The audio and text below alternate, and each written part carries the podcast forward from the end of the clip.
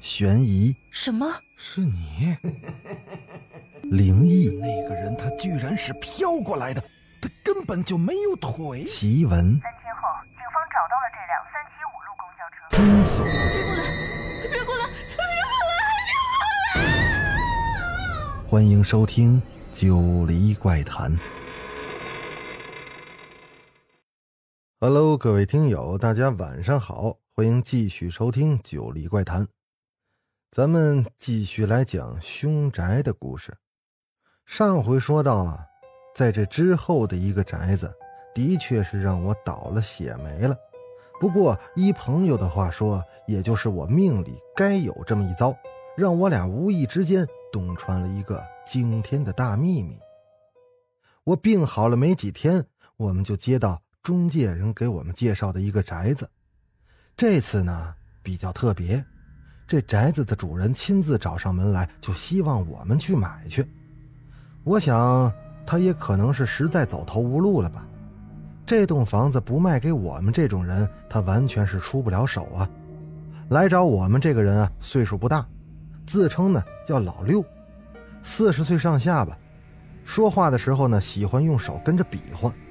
还没等看房啊，就给我们报了价了，伸出手掌往我面前这么一摊。比划了一个数字，我这才注意到，嘿，他还是个六指儿。六指儿报给我们的价格实在是很低，具体有多低呢？我只能形容成，还真的就是跳楼哭喊惊天凶宅价了。听到这价格这么低呀，我立马就来了兴趣了。但是问过朋友，朋友虽然觉得有利可图吧，但是他另一方面一想啊，这宅子卖这么便宜。那想必里面的东西，那肯定不是轻易对付得了的，一切还只能等到看过宅子之后再说。于是我们就跟着这六指啊，搭上了飞往那个宅子城市的航班，往返机票都是六指给买的，一路上还跟我们大献殷勤，但却只字不提那个房子里的东西，我莫名其妙就有点不安了。朋友倒是一副轻松的表情。一路上除了给六侄儿讲一些道术之类的东西，就是看报纸，俩人聊的还是挺亲近的。这个宅子价格这么低，所以我之前并没有想到这个宅子能有多豪华。然而直到我真的站在他面前的时候，只能用震惊两个字来形容。朋友没有直接进宅子，而是先领着我跟六婶围着房子转了一圈，也不表态。六婶就一直在说这个宅子怎么怎么好，讲的那唾沫星子满天飞呀。我心话，这么好，你他妈能卖给我们？于是我干脆直截了当的就问：这宅子里的东西到底是怎么个闹法？六婶听见我问他，这装作如梦初醒，是一拍大腿，才跟我们讲述了这个宅子里的事情。据他所说。这个宅子之前啊是一个大户人家的，对于那个大户人家的相关信息呢，他并不了解，他只知道忽然有这么一天啊，这个大户人家里的一个年轻人找到了他，要用很低的价格卖给他房子，他当时也在炒房，啊，护身经都有很多套房产，算是当地比较有名的炒房者了，面对轻易送上门来的肥肉。他起初也有些顾虑，可明里暗里打听了好多天，这房子并没什么问题，所以他很开心的就跟那个年轻人签了合同，过了户。签好合同之后呢，那个年轻人又要求想在房子里再住一个礼拜，因为他正在准备出国的手续。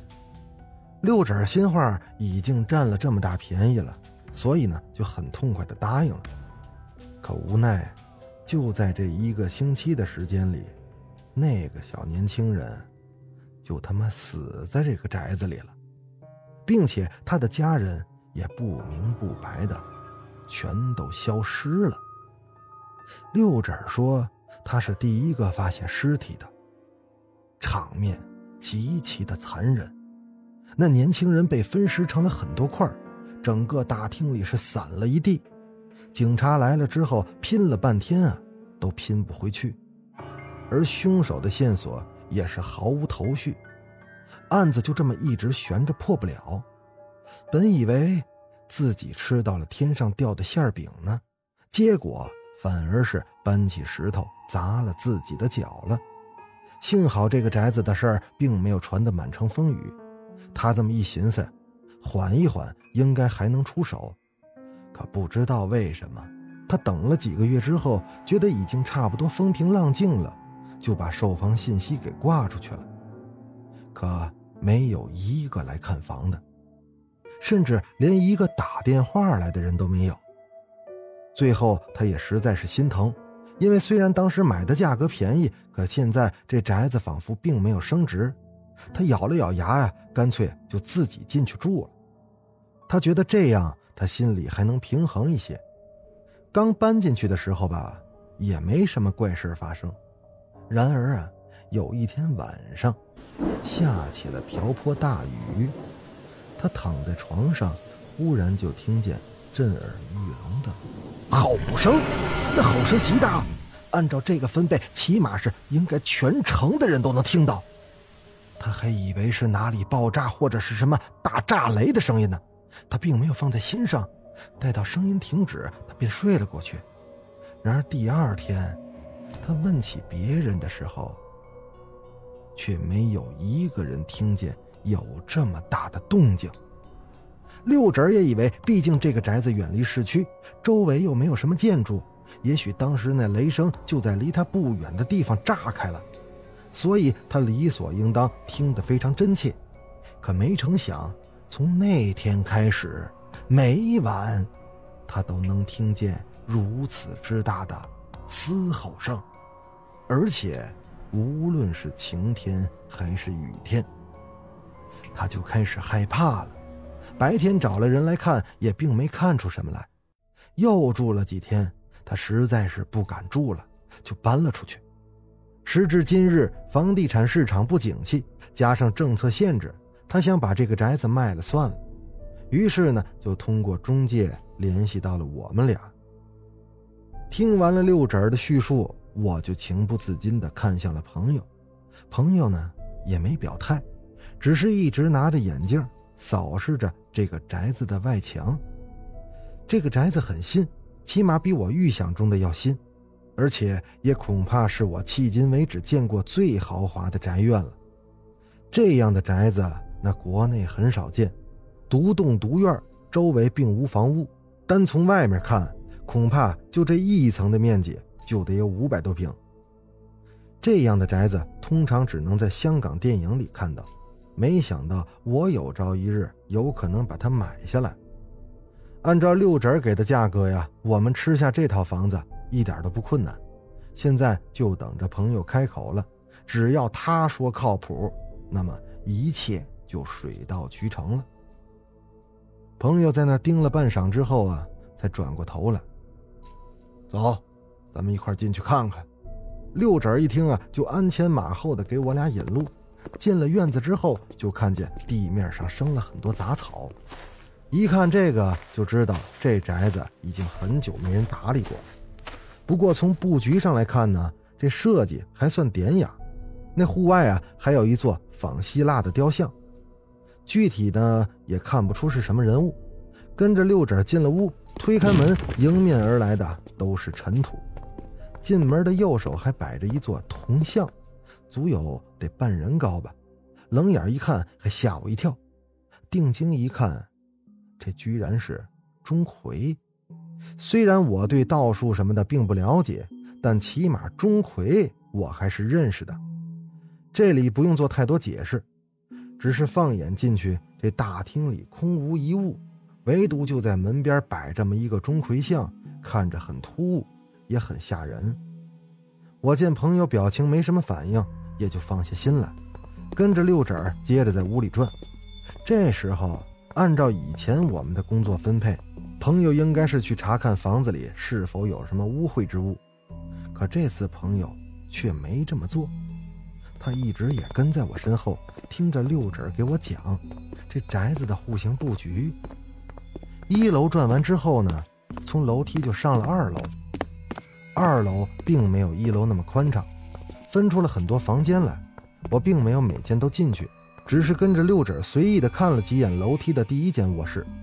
房间里虽然并没有任何家具，但地毯和墙纸都在，颜色搭配起来吧，还挺好看的。只是尘土有点多，看起来有点压抑。简单的把房子转完之后，我就管六婶啊要了张名片，说我们回去商量之后再给他答复。就跟朋友出了门，刚出了院门，我就忍不住问朋友：“刚才怎么不去看看这里面有没有什么东西呢？”其实还真没什么好看的。本来见价格这么低，我还以为里面肯定有什么厉害东西呢。可刚进门啊，就看着摆着一座钟馗，那么想必这个房子应该就是干净的。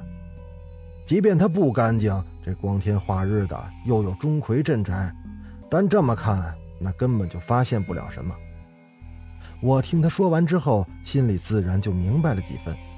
言下之意啊，还得是晚上来。虽然之前经历过很多这样的事情，可是想到晚上来这栋房子呀，那心跳还是直线加速。可能是这个宅子太大太空旷的原因，我总觉得这个宅子让我非常的不安，可又说不出来到底是因为什么不安。我就问朋友能不能解释六指说这有什么东西嘶吼的事儿。朋友摇头说呀，他从来没听过，况且这也只是六指一人之言，说不定他就是在故弄玄虚，或者在讲述的时候刻意隐瞒了什么。因为这么大的一个宅子，他把价格压到这么低，还着急出手，那肯定是有他的原因。我是很赞同这个说法。不过现在看来，想要弄明白这个宅子里的玄机，那也只能是晚上再去看了。我跟朋友并没有回到六婶给我们订的宾馆，而是先跟着朋友去了这个城市周边县城里的一座寺院。这个寺院虽然不是很大，但香火呀极其的旺盛，坐落在市区和一个周边县的交界的位置。进了寺院大门，就能看见一个大喷绘的牌子。是某个重要领导给这个寺院的题字。朋友把我领到院子里的两个大香炉之间，告诉我：“你呀，就这么站着，别说话，最好呢把眼还闭上。”我虽然弄不懂朋友的意思，但想必他肯定有他的道理。我也就当是在这样一个难得的机会修修心了。周边来上香的人络绎不绝，我站在两个香炉之间啊，被熏得够呛。差不多站了一个点儿吧，朋友才拍拍我，告诉我行了，能走了。我浑身上下都被熏得全是佛香味儿了。朋友闻了闻我的衣服，就说行，差不多了，就带着我继续去准备其他东西了。因为毕竟现在我也有了些经验，所以朋友准备的那些东西啊，大体我都能看得懂，基本都是他平常用的那些东西，唯独这次多了一样。朋友准备了一个铃铛，东西大概准备妥当之后，我俩简单的吃了顿饭，就坐在饭馆里等着天黑。也不知道是不是因为紧张的原因，反正我就是觉得时间过得特别的慢。终于等到晚上九点啊，我俩就开始动身了。路上拦了几辆出租车，说了我们要去的地方。竟然很多人都不愿意拉我们，最后好不容易说加钱啊，才说服了一个司机。去的路上我就旁敲侧击地问这司机为什么不愿去那个宅子呀？可司机的回答倒是出人意料，说之前那个宅子的周边啊是禁区，有部队把守，根本就开不进去。后来据说里面出了什么事儿，部队都撤了。加上那个地方又偏，很多司机跑过去就只能空车回来，不划算，所以才没人愿意去。听到司机这么一说，我还挺好奇的。之前那个宅子是有部队把守，那想必里面住的也是个大人物啊。可这么一个大人物平白无故的消失，也会惊起点风雨啊？为什么？连消息灵通的出租车司机都不知道呢，这么一想，我就有点没底了。我忍不住就看了看朋友，他冲我笑了一下，并不严肃。我这才把心放下来。一路上没怎么说话，这个城市的夜景也没有什么可取的地方，斑斓的有点庸俗。我想趁这个机会在车上眯一觉，可刚一闭眼，那满鼻子都是佛香的味儿，熏得我有点不适应，只好就这么熬到了终点。再次走到这个宅院前啊，反而没有我想象中的那么阴森恐怖。月光下面的宅子虽然诡异，倒看起来挺安详的。朋友也是端详了一阵，跟我说。这个宅子一定是风水大师看过的。这种独院的位置都是经过精心的挑选的，住在里面的人应该是会官运亨通，不走仕途，那八成也会发大财。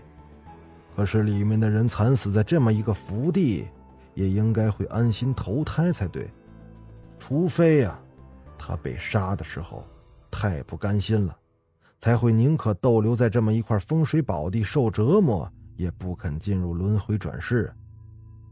朋友说完，我就在想，能住得起这么豪华宅院的人，那肯定把世上能享受的基本都享受过了，那他还有什么不甘心的呢？难道是因为死的时候太年轻了？这应该是个理由。反正越有钱的人越怕死，这是肯定的。但他家人都无声无息的搬走，这就有点说不过去了。自己孩子死了，不仅不来收尸祭拜，反而就这么溜走了。难道当时是有什么隐情吗？这一家人必须这么静悄悄的走？他们难道在躲什么吗？站在门口的这点时间里啊，我想了特别多的事儿，脑袋里无数个问号。朋友拍了拍我，我这才回过神来。跟着他走到了宅子里，那个六婶应该清楚这个宅子没人愿意进来，所以连门都没锁。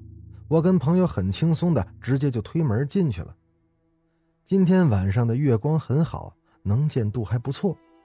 我跟朋友走进了大厅里，朋友就开始拿出龟壳转来转去的。我在原地抽烟等他，等到他回来，我因为有了上次的教训，没敢伸手去摸。而是问朋友情况怎么样，朋友撇了撇嘴儿，说呀，什么都没算出来。以现在的状况来看，这个房子里面干净的连个过路的小鬼都没有。实在不行啊，我们只能用另一种方法试了。